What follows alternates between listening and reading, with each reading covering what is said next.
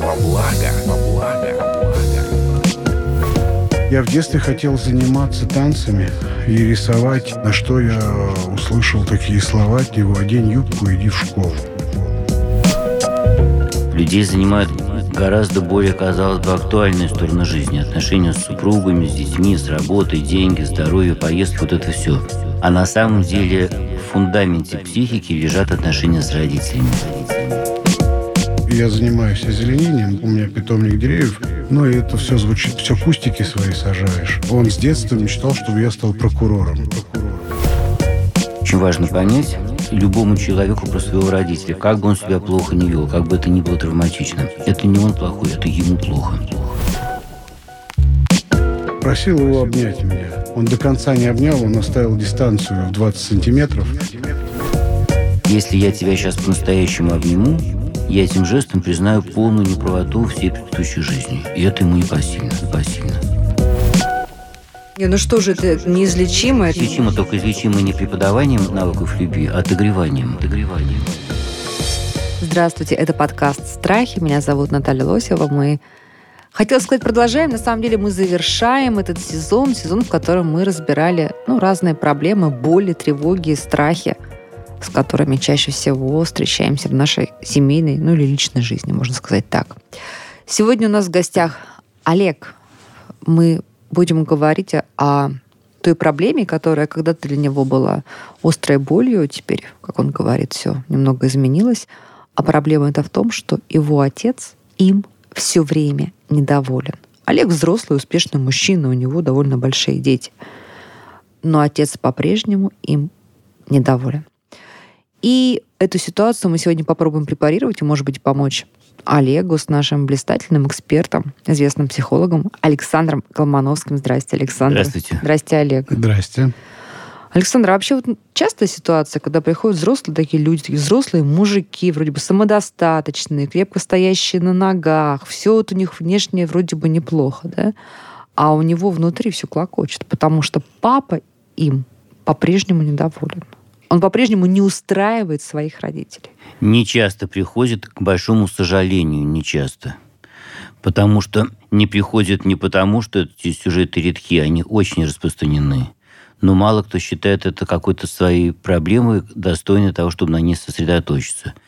Людей занимают гораздо более, казалось бы, актуальные стороны жизни. Отношения с супругами, с детьми, с работой, деньги, здоровье, поездки, вот это все. А на самом деле в фундаменте психики лежат отношения с родителями. И чем больше, чем чаще люди бы туда обращались, тем лучше было бы просто качество жизни. Хотим, не хотим, отрицаем, не отрицаем эту ситуацию, все равно мы зависим от того, как к нам относятся родители.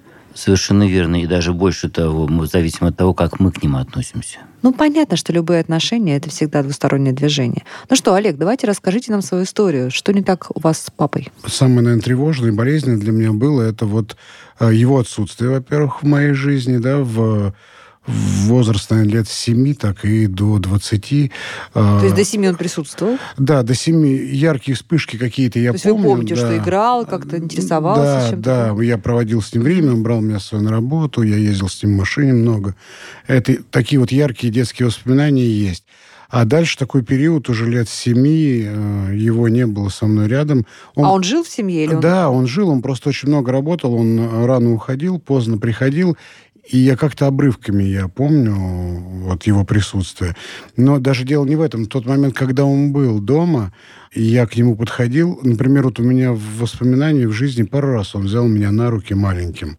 Я все время просился, и эти яркие воспоминания, они у меня остались. А он что, считал, что не нужно баловать э, ребенка Что руками? мужчине, мужчине это не нужно. Mm. Я помню вот его... Он не целовал вас? Не Нет, я вот запомнил за всю жизнь два раза как его борода колется. Вот за всю Ой, жизнь он два раза... Вы помните он, это? Да, вот семь лет на день рождения он меня поднял на руки, обнял. И еще там один день был. И это вот, наверное, такие самые два яркие события, которые вот у меня остались, положительные. Объяснял это тем, что жизнь такая штука суровая. Мужчине это не надо. Мужчине нужно уметь постоять за себя, за свою семью. И этот мир очень суров. И я готовлю тебя к нему. Он наказывал вас? Э, да. Бил? Ну, Ну, ремнем, ремнем иногда и подзатыльники. Больше морально. Там эм, физическая боль ничто по сравнению с, э, да, с моральной. Как А он что это- было, например? Ну, например, в детстве мы жили в большом доме э, в коттеджном поселке, да, у нас был Ну, дом. Благополучная семья была. Отлично, такая. да. Мгм. Ну, в финансовом плане ни в чем мы не нуждались. И я раз в неделю убирал этот дом. Со скольки лет? Ну, лет, наверное, с 10 с 12. Ого. И полностью трехэтажный коттедж я пылесосил, убирал. Все нормально, да, как бы нет проблем. Меня это не вызывало никакого Мгм. недопонимания. Сама проверка. Он проверял это все иногда ватной палочкой, эту уборку, иногда ну, чересчур придирчиво, что И ли. что было, если, Если, на он находил палочке косяк, да, назовем так, я продолжал дальше убирать, пока, пока это не э, Не исправится. устраивало его? Да, и также с посудой. Он вам говорил какие-то обидные слова? Нет, он просто ну, находил. Все это через холодный взгляд, суровый вид. Э, давай начинай заново. Вы чувствовали себя виноватым? Ну, во-первых, я был обижен на него сильно, я злился. Старались? А, да, и открыто говорил, я хочу пойти спать. Время уже позднее. Порой это могло длиться там до двух, до трех ночи.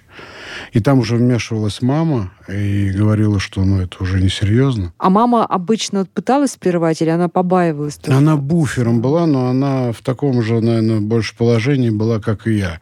Она понимала, что у меня детство, я ребенок, и вот эта вот подготовка меня к какой-то войне, которая, да, будет в будущем, в жизни, Мгм. что лишает меня детства, и она брала на себя удар от него.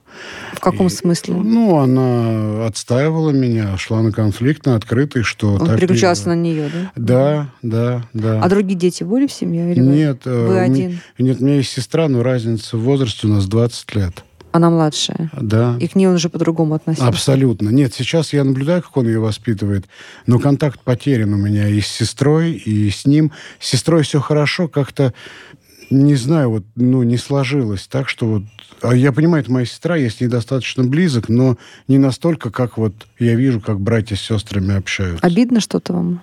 Нет, как-то я даже задаюсь этот вопрос, но это вот в каких-то чертогах скрыто. Я даже э, по чесноку-то ответить себе на это не могу. Вот не тянет, не идет. Я не знаю почему. Вот вы выросли. У вас там есть своя работа Мгм. успешная, хорошая машина, семья, Мгм. вы все нормально. Что-то изменилось в отношениях с отцом? Ну, сейчас немножко все это приняло другой образ. Я приезжаю, когда в родительский дом.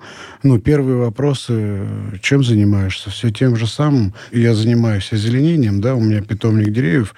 Ну, и это все звучит в таком... Все кустики свои сажаешь. Мгм. Когда ты уже... Ну, Потому что он видит, что вы обеспечиваете Абс- абсолютно нормально, да. Ну, он с детства мечтал, чтобы я стал прокурором.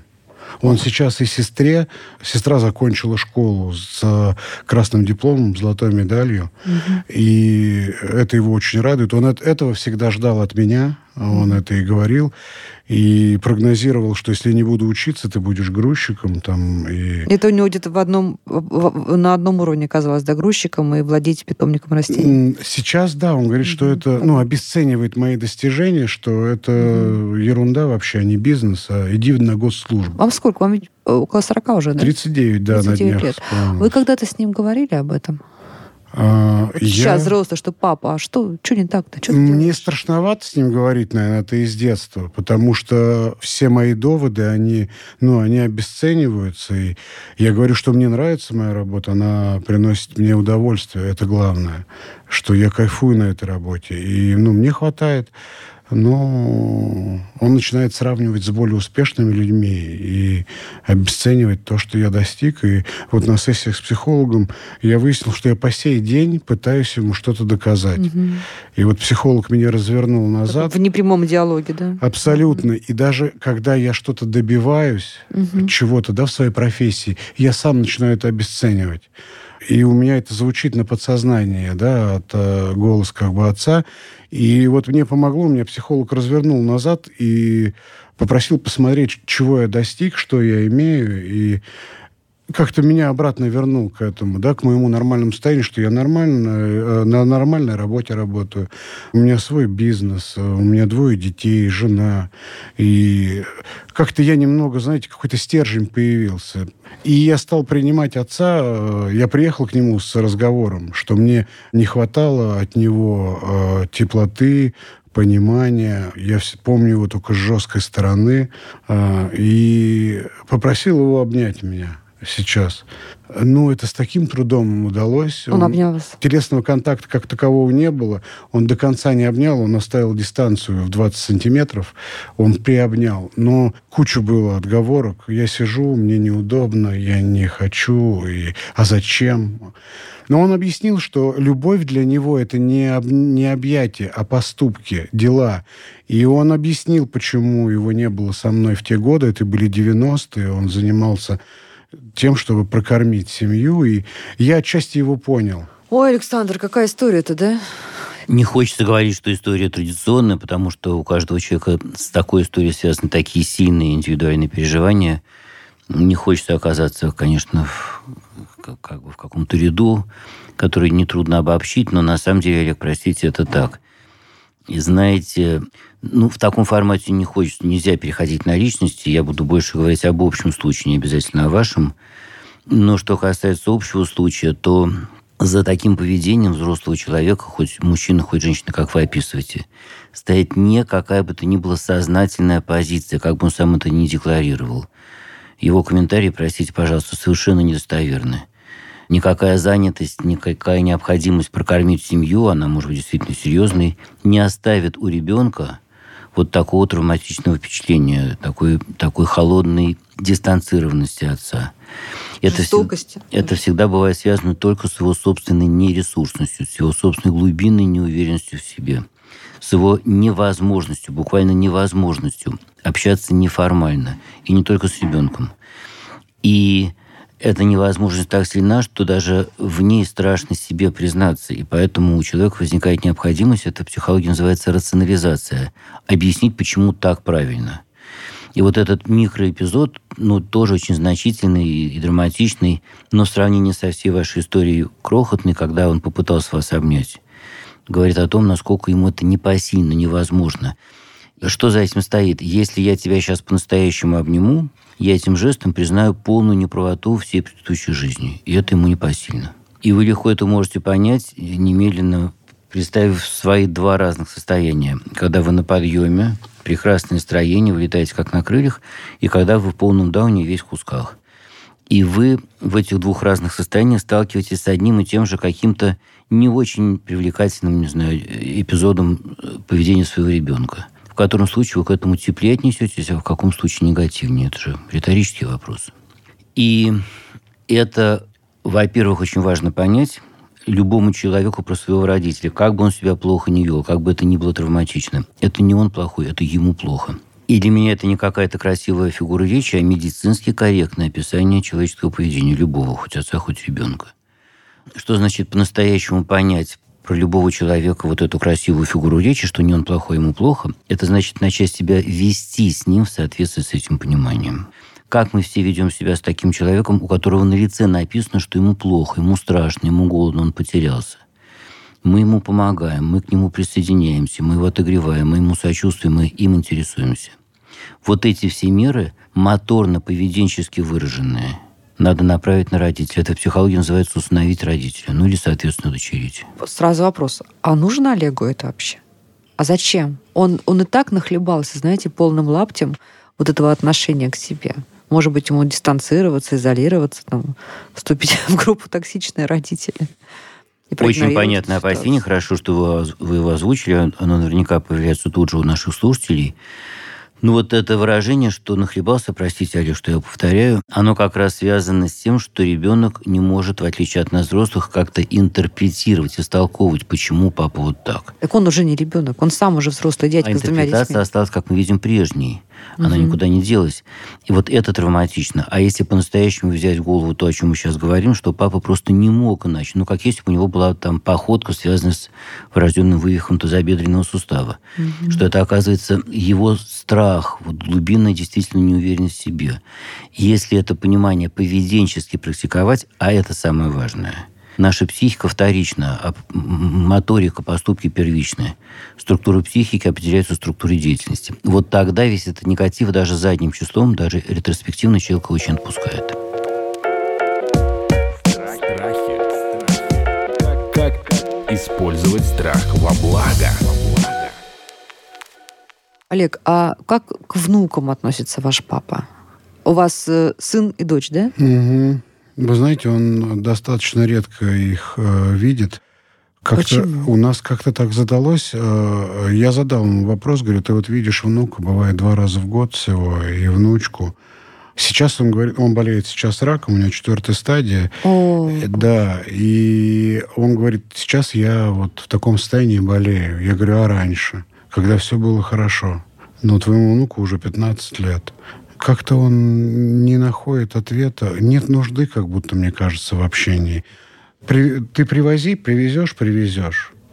И у меня просто есть сравнение, может быть, плохо, и есть со стороны супруги отец, да, дедушка. Как бы другой дедушка. Да, он приезжает через день, забирает их, играет с ним в шахматы, возит их по выставкам. У него есть на это время и желание. А он тоже работает? Да. Угу. Дело совершенно не во времени и не в желании. Вот вы привезете этого внука. Дедушке будет не о чем с ним говорить. Не. Он не Навыка нет, да, Александр? Он не Так будет знать. есть. Нет, это не навык, это, А повторяю, что? не ресурсность. Это такая собственная эмоциональная истощенность, которая не позволяет сосредоточиться на чужих эмоциях. Ну, представьте себе двух одинаковых, вот вашему сыну 15 лет, да, ну, пускай 15, ну, или немножко раньше, там, 12-летние два мальчика, с одним отец по-настоящему дружит, вникает, играет с ним, играет в него, не пеняет ему на какие-то его промахи и так далее. А другого все время так постоянно подгнабливает, простите ли за лексику, тычет носом, заставляет до двух часов ночи убираться.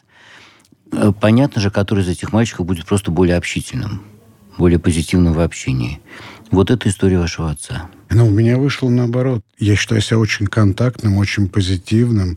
И несмотря на это, я... Ну, вы же кусок боли. Вот вы начинаете говорить. И она есть, но это э, во мне не потушило ни желание жить, ни хорошего отношения к этому миру, к веру в хороших людей.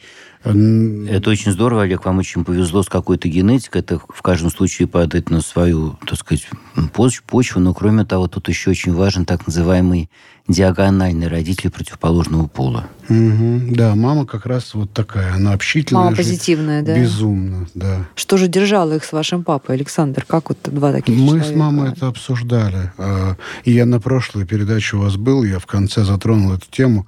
Страх. А, Когда я родился, мама, возможно, поняла, я сейчас могу ошибаться, что, может быть, и не хочет связать свою жизнь с этим мужчиной. Но у нее был дикий страх уйти, и страх был за меня, что она меня не поднимет. Она его транслировала мне вербально, иногда даже достаточно открыто, что она осталась э, с отцом, потому что ну, он ее тоже тиранил. Он ну, очень жесткий человек. И она осталась с ним ради меня. И тем самым, да, я чувствую эту ответственность тоже на себя. Да вину вы на себе чувствуете. И вину, да, что вот... э, Если бы не вы, мама бы ушла. Вот, и мы с мамой это обсуждали буквально недавно, после выхода первого да, подкаста. Я в детстве хотел заниматься танцами и рисовать, и на что я услышал такие слова от «одень юбку и иди в школу». В этом случае я разрешу тебе заниматься танцами. Мужик должен уметь бить. Олег, я бы хотел какой-то конкретикой проиллюстрировать то, что мы обсуждаем. Вот когда отец говорит, что у тебя за профессия, хоть там дворник, хоть озеленитель, чего хочется, чтобы он так больше не говорил. Чтобы этого добиться в контексте нашей сегодняшней логики, надо понять, что все эти выпады – это всегда запрос. Покажи, что ты со мной считаешься. Что вовсе не означает поступать обязательно по-моему. Покажи, что ты через мои чувства не переступаешь. И достаточно один раз ему на эти упреки, на эти выпады сказать, пап, как жаль, что я тебя разочаровываю, не иронически, без сарказма, без поддевки, совершенно простодушно. Он больше никогда к этому не вернется. Ну, как вариант, я попробую. Ну, у нас были, наверное, такие... Были разговоры, где я не пытался отстоять свою правоту, где я... Совсем недавно я вот ему сказал, пап, я знаю, что там ты ожидал от меня другого, времени осталось не так много, давай просто проведем это время, ну, не воспитывая меня, а... Это для него звучит все равно полемически, это для него противостояние. Перестань поступать по-своему это он слышит в ваших словах, и это так и есть. Я иллюстрирую нечто совершенно другое. Не техническую, искреннюю, простодушную лояльность. Ну, сейчас в моей голове звучит как признать, да? Ну, вроде... Нет, жаль, что я тебя разочаровываю. И действительно жаль. То есть не признать, что вы были неправы в своем выборе, в своей профессии, в своей работе, а посочувствовать ему пожилому человеку, что вы его разочаровали. Это же его история, правильно, Александр понимает? Это же история да. абсолютно папы, а не ваша. Что ты там возишься с этими листочками, цветочками? Папа, что, правда, это смешно выглядит? Ну, значит, я вот такой. Не полемически, не антагонистически. И его запрос в этом. Покажи, что ты со мной считаешься. Он чувствует себя настолько неправым, настолько безнадежно виноватым перед вами, что ему непосильно ответить честно на вопрос, почему там, там в детстве со мной так обращался. Ему обязательно хочется, непреодолимо сильно хочется оправдаться. Александр, вы думаете, он чувствует себя виноватым, папа, сейчас? На сто процентов, гарантию, да. В этом нет никаких сомнений, конечно, да. Олег, вы бы хотели, чтобы папа попросил у вас прощения? Да как-то тяжелый вопрос. Я даже этого не представляю. Наверное. И хорошо. Не надо на это настаивать, не надо этого ждать, не надо к этому подталкивать. Надо просто снять воспаление. Ну, смотрите, ведь э, вся ситуация выглядит гораздо более драматичнее, чем я предполагала, начиная э, этот разговор и запись этого эпизода. Мы узнали в разговоре Александра с вами, что э, папа Олега сейчас в четвертой стадии э, рака, и, значит, к сожалению, значит, по всей вероятности, не так много действительно осталось времени. Каким было бы хорошо, вот так я скажу, на ваш взгляд, ну, исход какой-то этой ситуации. О чем они должны, должны плохое слово знать, что не любите, о чем они могли бы договориться, папа и сын, вот сейчас, когда в финале, может быть, жизни отца. Действительно очень грустно, что сейчас вот такой сюжет во всех отношениях грустный, самым главным, но для нашего брата-психолога что-то дополнительное грусть это то, что этот сюжет уже как бы вынуждает вот к такой эмоциональной психологической лояльности. Важнее, цене, когда человек находит в себе для этого силы, не будучи вынужден тяжелой болезнью родителя. Но если говорить о нынешней ситуации, то у меня нет потребности увидеть э, этих двух людей о чем-то договорившимися. У меня есть потребность облегчить страдания, как всегда, как у любого медика, а это тем вероятнее, чем больше удастся вам, Олег, отнестись к отцу действительно вот так содержательно, не великодушно, не всепрощен, не всепрощенчески, чисто содержательно, действительно понять, почему он себя так ведет. В каких я, Олег, или я, Саша, бываю в состоянии, когда я проявляюсь каким-то аналогичным образом. Он боится за меня. Он очень хочет, чтобы я был устроен именно так, как он это видит. У нас в психике есть два разных страха. Страх за кого-то и страх за себя. Страх за кого-то, за ребенка, за родителя, за мужа, за жену это сочувствие, сопереживание. Это так ощущается и так и проявляется, тепло и позитивно. Детка, не ходи туда, ты тебя там, там могут побить, тебе плохо будет. Страх за себя переживается как напряжение, раздражение, протест, и так и проявляется. Что не соображаешь, что ты там огребешь. Поэтому как только мы слышим хотя бы гомеопатическую примесь этой назидательной интонации, значит, человек сейчас точно боится за себя, а не за ребенка. Как за человека, он за вас совершенно спокоен. Но ваша ситуация не дает ему покоя, потому что э, она подтверждает жизни его неправоту. Ему это очень тяжело и страшно. И хорошо, что вы говорите, я понимаю, что ему страшно. Но настоящее понимание, которое разгружает, которое распускает нашу внутреннюю судорогу, это понимание, выраженное моторно в поступках, в движениях. То есть, когда мы ведем себя с этим человеком так же, как с другим, чей страх написан на лице. Утешаем, а не спорим. Есть у вас силы сейчас утешать папу? спорить с ним? Как-то мы договорились с ним, что последний наш был разговор, что пап, я уже вырос, перестань меня воспитывать. Я попросил его больше это не делать, что я уже сформировался как личность. Попросил просто проводить со мной время, когда я буду приезжать э, в ему удобное для него время. Я буду рядом и хочу побыть, но мне у меня почему-то напряжение. Я не хочу. Если честно, я не очень хочу ездить, потому что атмосфера в доме такая. Олег, а знаете, какая ваша реакция на его назидательность могла бы прям сразу эту атмосферу сильно отогреть? Когда он начинает вам опять вычитывать что-то про вашу профессию, или про то, как вы воспитываете детей, или как вы одеваетесь, не знаю, неважно что. Сказать ему, пап, какой же ты у меня заботливый. И опять-таки сказать это не иронично. Но он должен тогда в это поверить. Ну как, как он скажет, это не иронично, если он в это сам не верит? И в этом надо, конечно, убедиться, в этом надо себя как-то убедить, в это надо вникнуть. Это должно прозвучать действительно не технически, а изнутри по-настоящему. А если это пока не посильно, и если его негатив вызывает очень понятный протест, и, Олег, я бы не хотел, чтобы вы решили, что раз я тут так это все пою, я бы на вашем месте играючи так выступал. Точно нет. Меня, может быть, многие еще гораздо дальше от этого несли. Но когда мы испытываем этот непреодолимый протест, значит, сейчас у меня пока нет возможности ситуацию отогреть пока что. Но зато это драгоценная возможность влезть в его голову, в его шкуру и прям почувствовать, как и он не может справиться со своим протестом. Это ощущение одной природы. Ну, я вижу, как сейчас вот вы спросили про внука, да, я вижу, как он общается с Тимуром. Тимур приезжает в дом, он может сесть в iPad ненадолго, да, ну, какой-то период. И я наблюдаю, как отец говорит, ты все сидишь в своих игрульках в этих. Все как у меня было, да, с, со Стебом, с таким, с подколами такими тяжелыми. И, и действительно, общение максимально 5-7 минут. Если Тимур проявляет э, да, незаинтересованность к нему, то он быстро сливается. Ну, и все, они по разным комнатам, и каждый занимается своим делом. Его психологическую недееспособность можно больше не иллюстрировать. Она очень убедительно уже проиллюстрирована, это уже обобщено. Он недееспособен, но это не его выбор, и это не его вина, это его беда.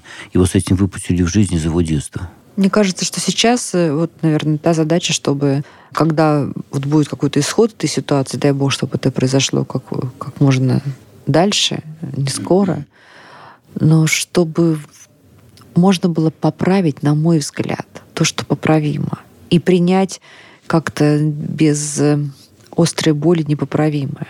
Вот вы, вот как вы видите, что, вот какой мог бы быть в этих обстоятельствах благополучный из возможных э, исход? Ну, я, наверное, воспользуюсь вашим советом. Это приехать э, к нему в гости и сказать ему все это, что мне жаль, что я тебя расстроил, поблагодарить его за то, что он мне дал, за ту заботу, и вычленить из всего этого те теплые моменты, которые были, и на них, наверное, сделать упор, и поблагодарить за ту заботу, за, за внимание, которое он мне уделял.